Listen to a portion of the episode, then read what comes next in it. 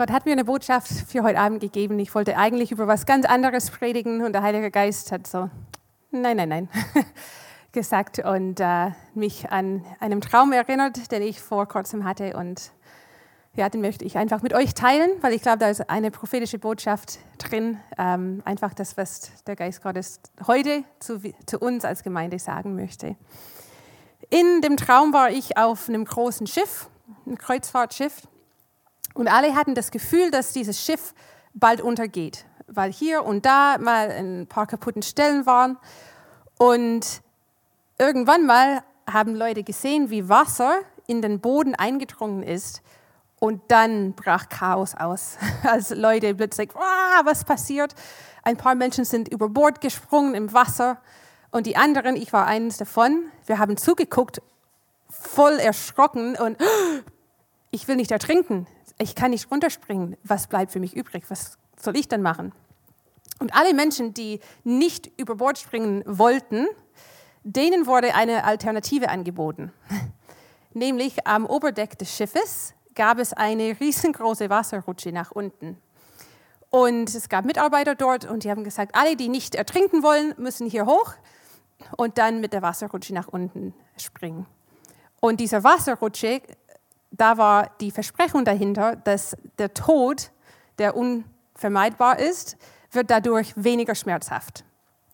Wir haben dann eine Spritze bekommen mit einem Betäubungsmittel, damit wir nicht mehr so viel spüren könnten.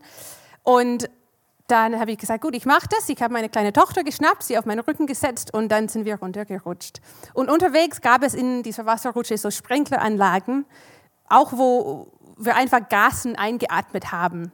Und mit jedem Atemzug habe ich gemerkt, okay, ich spüre weniger, meine Gedanken sind ein bisschen, uh, äh, habe hab weniger wahrgenommen. Und irgendwann mal unterwegs habe ich dann auch gespürt, wie meine Tochter hinter mir einfach kollabiert ist und ich habe gewusst, okay, die ist weg, die ist tot. Also richtig schrecklich, aber in dem, in dem Moment im Traum war ich richtig erleichtert, weil ich nicht wollte, dass sie zuschauen muss, wie ich in meinem Leben kämpfe. Dann, als wir unten ankamen, waren wir überraschenderweise nicht im Wasser, sondern wir alle wurden ähm, geführt in einem Raum, der aussah wie ein Kino. Da war eine riesen Leinwand und einfach ganz viele Stühlen in Reihen. Und wir sind alle einfach da gesessen im halbwachen Zustand, haben einfach vor uns hingestarrt auf diese Leinwand, irgendein langweiliges Programm, das da abspielte und einfach so, bis eins nach dem anderen alle umgekippt sind und waren tot. Die Mitarbeiter haben dann die Körper weggeräumt, damit wieder Platz war auf die Stühle für die Nächsten. Und ich habe die ganze Zeit gekämpft, um wach zu bleiben und meine Gedanken, oh, einzuordnen.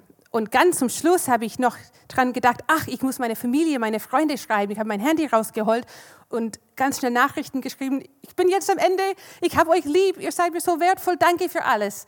Das muss ich noch machen, ganz schnell, bevor es zu spät wird. Ja, das war der Traum. hat mich zutiefst erschüttert und ich, was soll denn das denn sein? Gott, habe gemerkt, da ist irgendwas da drin, aber ähm, ich war erstmal verwirrt.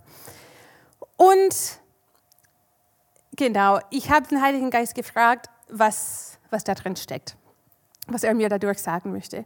Und ich habe gemerkt, dass dieses Gefühl im Traum, ganz am Anfang, wo Menschen über Bord gesprungen sind, war dieses Gefühl von, Hilfe ist mir alles zu viel, ich springe rein. Aber die sind dann im Wasser gelandet und alle anderen, oh nein, ertrinken das hört sich sehr unangenehm an. Ich will einen anderen Weg. Und diese Leute haben dann diese Wasserrutsche gewählt. Und dieses Gefühl kommt mir irgendwie bekannt vor. Weil heutzutage redet jeder von der Endzeit. Die Welt geht unter, dieses Schiff, auf dem wir alle leben, geht unter, alles wird noch schlimmer und dunkler und der Tag des Herrn kommt. Das stimmt. Der Tag des Herrn kommt tatsächlich. Aber dieses Gefühl von Hilfe, ich werde erstickt, mir ist alles zu viel, ich glaube, viele kennen dieses Gefühl, weil in den letzten zwei Jahren so viele Veränderungen, wie es gab, so viele Pläne, die man umschmeißen müsste oder absagen müsste, Regeln, Druck kommt von jeder Seite, wir müssen eine klare Position haben um wichtige politische Dinge, wir müssen unseren Stand einnehmen, wenn es um wichtige geistliche Dinge geht. Und einfach dieses viel ist einfach richtig viel. Und es ist wie, als ob wir ersticken würden.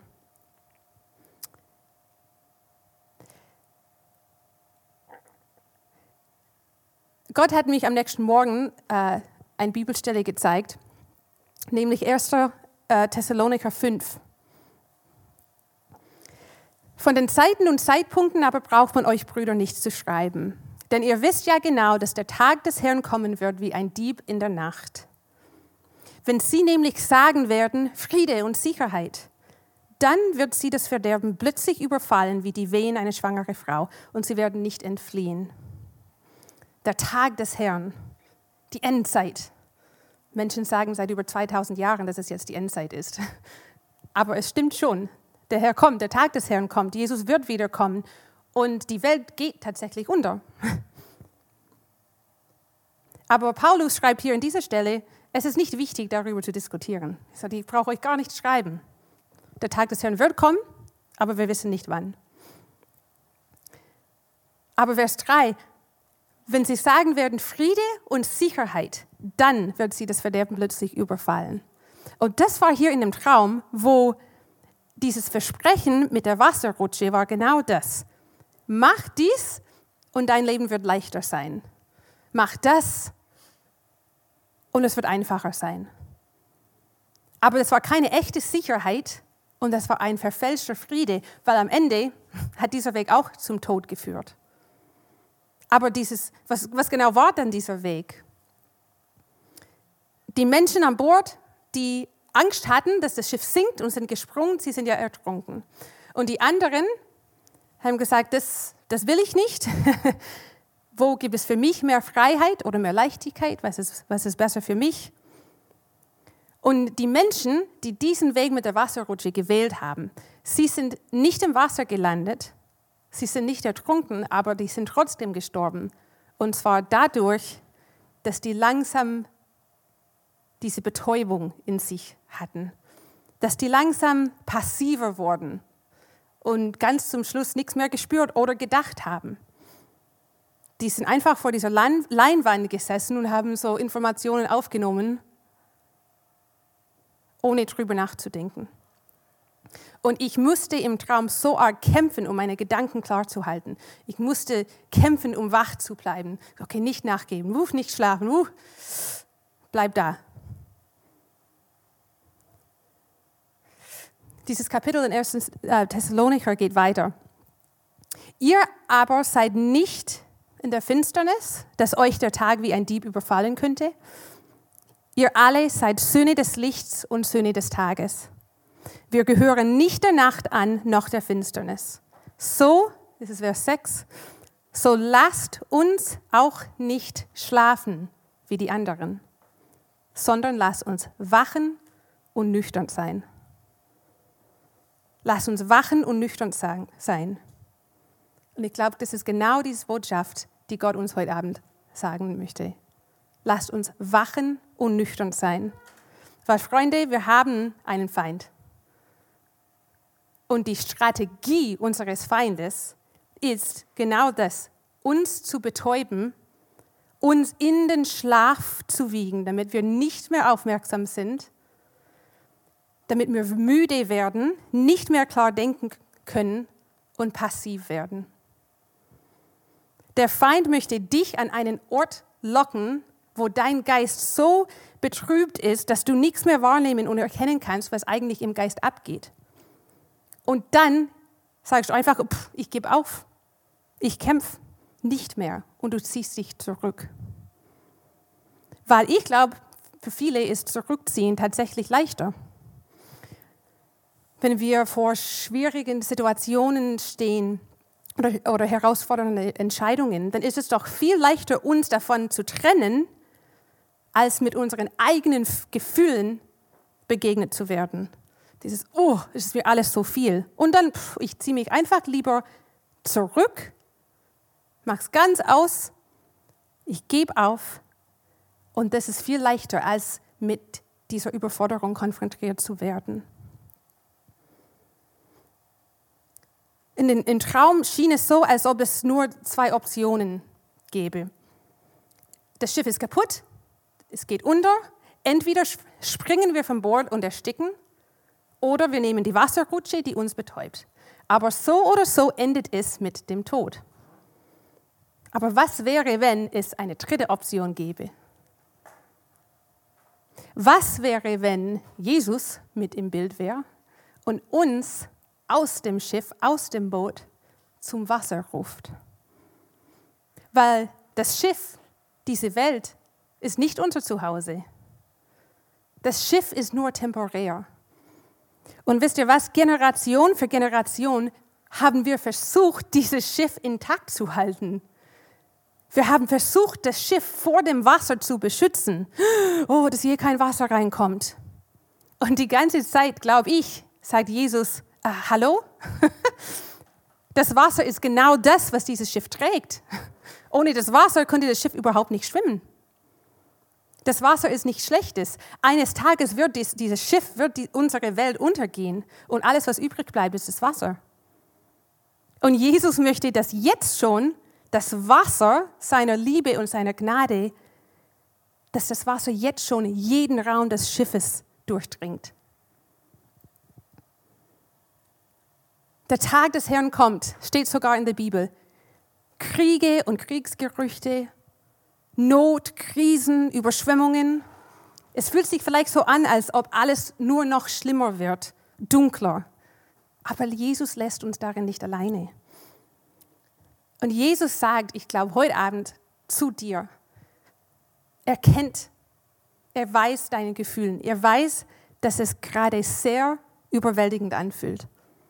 Aber Jesus sagt, du musst nicht zulassen, dass dieses Gefühl der Überwältigung dein Tod wird. Du musst nicht zulassen, dass dieses Gefühl der Überwältigung dein Tod ist, weil er lädt uns nämlich zu einer anderen Welt ein. Wir sind in dieser Welt, wir sind auf diesem Schiff, aber wir sind nicht aus dieser Welt. Und ich glaube, Jesus wartet auf uns in dem Wasser und sagt, hey, ich möchte dir das Schwimmen beibringen. Aber wir leben tatsächlich in dieser Welt noch und solange wir hier leben, haben wir eine Aufgabe. Dieses Kapitel geht weiter ab Vers 7. Denn die Schlafenden schlafen bei Nacht und die Betrunkenen sind bei Nacht betrunken. Wir aber, wir den Tag angehören, wollen nüchtern sein. Angetan mit dem Brustpanzer des Glaubens und der Liebe und mit dem Helm der Hoffnung als der Helm der Hoffnung auf das Heil. Denn Gott hat uns nicht zum Zorngericht bestimmt, sondern zum Besitz des Heils durch unseren Herrn Jesus Christus. Das ist doch eine gute Nachricht. Unsere Bestimmung ist nicht Tod. Unsere Bestimmung ist nicht Gericht und nicht Zorn, sondern zum Besitz des Heils durch Jesus Christus. Hier wird, wird ein Brustpanzer und ein Helm erwähnt. Was ist das überhaupt? Eine Waffenrüstung. Wofür gibt es denn eine Waffenrüstung? Richtig, damit wir kämpfen können. Und wisst ihr was? Zu kämpfen ist genau das Gegenteil von betäubt sein und uns zurückziehen und uns in den Schlaf eingelullt zu werden. Zu kämpfen ist genau das Gegenteil. Und um kämpfen zu können, müssen wir nüchtern sein und müssen wir wachsam sein weil du siehst niemanden auf dem Schlachtfeld schlafen. Du siehst niemanden auf dem Schlachtfeld schlafen. Und wenn sie schlafen, dann verlieren sie unbedingt. Und der Feind weiß, dass, wenn er uns einlullen kann, dass wir nicht kampffähig werden. Und Gott sagt, steh auf, wach auf. Es ist Zeit zu kämpfen. Wir müssen kämpfen, wir dürfen kämpfen, aber nicht aus eigener Kraft. Weil Gott gibt uns ja diese Rüstung. Der Helm der, der Hoffnung auf das Heil. Ein Helm schützt deinen Kopf. Ein Helm schützt deine Gedanken. Und Hoffnung ist dieser Helm für uns. Unsere Gedanken dürfen jeden Tag erneuert werden. Jesus hat versprochen, eines Tages wird er alles neu machen, er wird alles wiederherstellen. Dieser Vers, den wir so oft zitieren, Jeremia 29, 11, wo Gott sagt, ich weiß, was für Gedanken ich über euch habe. Gedanken des Friedens und nicht des Unheils, um euch eine Zukunft und eine Hoffnung zu geben. Leute, diese Verheißung gilt auch im Jahr 2022. Gottes Gedanken für uns und über uns sind gut und voller Hoffnung. Und die Welt kann vielleicht düster aussehen und Situationen können sich noch verschlimmern, aber diese Hoffnung auf Erlösung schützt unsere Gedanken, damit wir nicht der Überforderung und der Angst nachgeben müssen. Dann gibt es noch den Brustpanzer der Liebe und des Glaubens. Ein Brustpanzer schützt unsere Herzen. Ach, zu wissen, nicht nur zu wissen, sondern zu spüren, ach, ich bin geliebt, ja, die Welt ist verrückt, aber Jesus ist da. Jesus wartet auf uns. Und er sagt, es gibt ein Meer meiner Liebe und meiner Gnade, das niemals aufhört. Das Schiff ist nicht dein Zuhause. Du bist für eine andere Welt bestimmt. Und wir dürfen immer wieder aus diesem Boot aussteigen, um einfach in seiner Liebe zu schwimmen und ihm zu begegnen und um eine neue Perspektive zu bekommen. Und Jesus sagt, hab keine Angst. Du wirst nicht ertrinken. Das Wasser wird dich nicht überwältigen. Wisst du, im Traum habe ich niemanden ertrinken sehen. Das war nur ein Gedanke in den Kopf von allen anderen, die noch an Bord waren. Und sagt, die sind runtergesprungen, oh nein, sie ertrinken. Ich will das nicht. Aber niemand ist wirklich ertrunken. Jesaja 43, Fürchte dich nicht, denn ich habe dich erlöst, ich habe dich bei deinem Namen gerufen, du bist mein. Wenn du durchs Wasser gehst, so will ich bei dir sein. Und wenn durch Ströme, so sollen sie dich nicht ersäufen. Jesus ist dort in dem Wasser, möchte uns tragen und begegnen. Und er lädt uns heute ein, aufzustehen, wachsam zu sein, nüchtern zu sein es ist leichter vielleicht passiver zu bleiben, weil das ist ja weniger schmerzhaft und wir müssen uns mit den schwierigen Dingen nicht auseinandersetzen. Aber Jesus sagt, ich habe dir schon alles gegeben, was du zu kämpfen brauchst und ich habe schon den Sieg errungen. Wisst ihr, wer schläft, verpasst einfach alles. Wenn du Schwierigkeiten hast oder Leid empfindest, dann helfen natürlich Dinge wie Drogen und Alkohol, die dich betäuben. Dann sind die Schmerzen einfach weg. Aber wenn du taub vor Schmerzen bist, dann kannst du auch keine Freude spüren.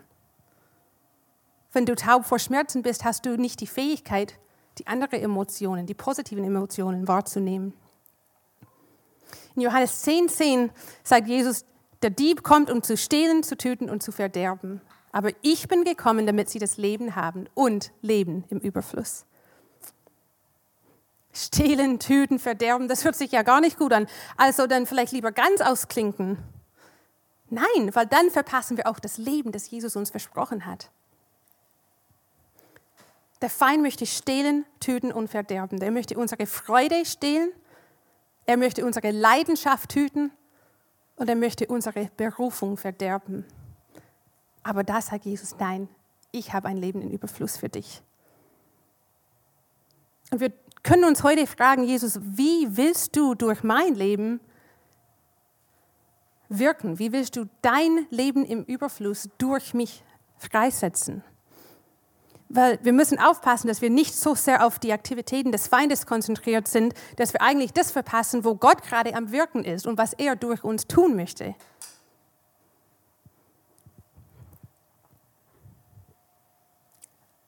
Und ich glaube, dass unsere Entscheidungen wirklich auch eine Auswirkung auf die nächste Generation haben. In meinem Traum habe ich ja meine Tochter auf meinem Rücken gehabt. Das heißt, ich habe diesen Weg mit der Wasserrutsche gewählt und sie ist dadurch gestorben. Und ich glaube, dass wenn wir den sicheren Weg wählen, den Weg, den passiver, der passive Weg, der Weg ohne Kampf, dass die nächste Generation uns folgen werden. Aber wenn wir uns bewusst für das Leben entscheiden, dann bahnen wir für die nächste, nächste Generation auch einen Weg und unsere Decke wird zu ihrem Boden. In all dem Aufstehen, wachsam, wachsam bleiben, kämpfen, dürfen wir Epheser 6 nicht vergessen. Unser Kampf richtet sich nicht gegen Fleisch und Blut. Das heißt, wir kämpfen nicht gegeneinander, wer die bessere Endzeittheologie hat.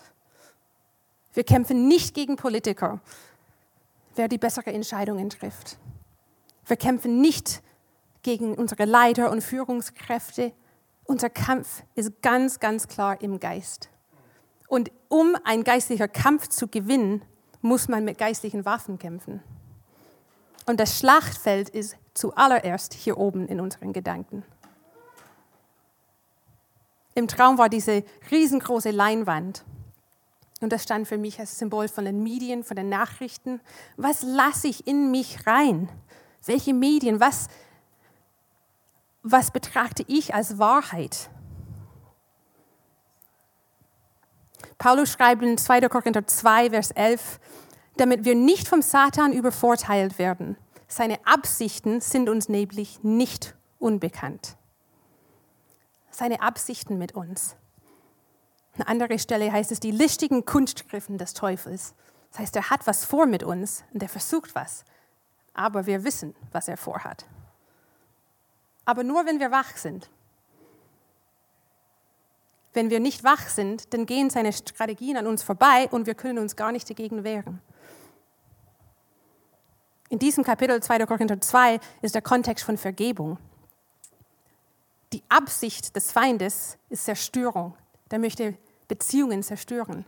Und seine Strategie, um dorthin zu kommen, ist zum Beispiel Bitterkeit. Seine Strategie ist Angst. Seine Strategie ist Busyness, dass wir einfach so beschäftigt mit uns selber sind, dass wir gar keinen Blick haben für das, was Gott in der Welt tun will, für das Reich Gottes.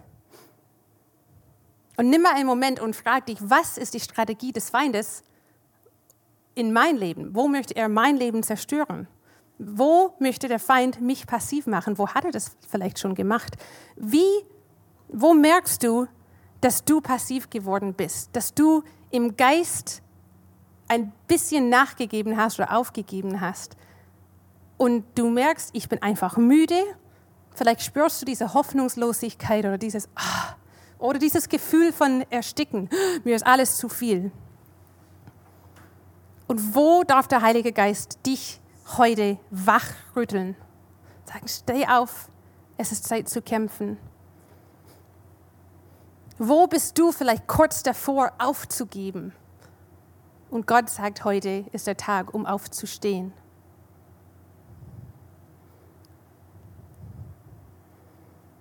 Ich schließe noch mit einer Bibelstelle, 2. Korinther 4. Darum verlieren wir nicht den Mut. Wenn auch unsere körperlichen Kräfte aufgezehrt werden, wird doch das Leben, das Gott uns schenkt, von Tag zu Tag erneuert. Was wir jetzt leiden müssen, dauert nicht lange. Es ist leicht zu ertragen und bringt uns eine unendliche, unvorstellbare Herrlichkeit. Und deshalb lassen wir uns vor dem, was uns zurzeit so sichtbar bedrängt, nicht ablenken, sondern wir richten unseren Blick auf das, was noch unsichtbar ist. Denn das Sichtbare vergeht, doch das Unsichtbare bleibt ewig. Jesus, wir richten unseren Blick heute ganz neu auf dich, auf das Unsichtbare, auf deine Welt. Danke, dass in dir Hoffnung ist, dass in dir wahre Freiheit ist dass in dir alle Lösungen sind für die Probleme dieser Welt. Danke, dass du treu bist. Danke für deine Gnade und deine Liebe, die jeden Tag neu sind für uns ganz persönlich. Und ich segne jeder, der zuhört, der gerade merkt, dass sie, dass er oder sie einfach, einfach wachgerüttelt werden muss. Heiliger Geist, offenbar du die, die Bereiche unseres Lebens, wo, wo wir schläfrig geworden sind, wo wir im Geist müde geworden sind und wo du uns heute aufwachen willst, uns neue Kraft schenken willst zu kämpfen. Danke, dass wir schon in dir mehr als Überwinder sind, Jesus. Du hast die Schlacht schon gewonnen, Jesus. Wir preisen dich dafür, dass du der Sieger bist und dass wir in dir siegen dürfen. Danke für neue Kraft, danke für neue Offenbarung. In deinem Namen, Jesus.